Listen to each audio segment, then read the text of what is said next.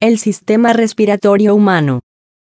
Stig Severinsen es un danés que ha sido llamado el hombre que no respira, debido a su sobrehumana capacidad para contener la respiración durante más de 20 minutos.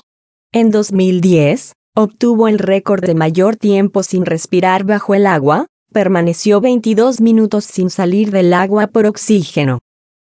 Por supuesto, este buzo profesional ha tenido que prepararse para lograrlo, porque casi nadie puede sobrevivir más de unos cuantos minutos sin el oxígeno del aire.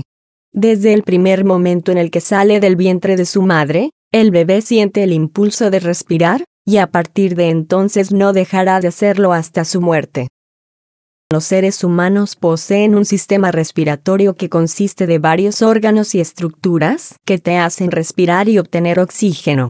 Los pulmones nos diferencian de los peces, los anfibios y otros grupos de animales que poseen branquias o respiran a través de la piel. Gracias al sistema respiratorio, el oxígeno pasa hacia las células, donde se combina con la glucosa para producir la energía que pone en marcha tus órganos y todo tu cuerpo. En la respiración hay dos procesos importantes, la ventilación y el intercambio de gases.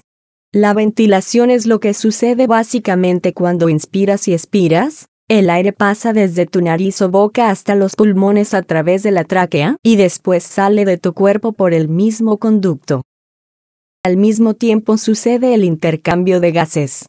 La tráquea por donde pasa el aire se divide en dos tubos llamados bronquios, cada uno dentro de un pulmón, y se ramifican en bronquiolos.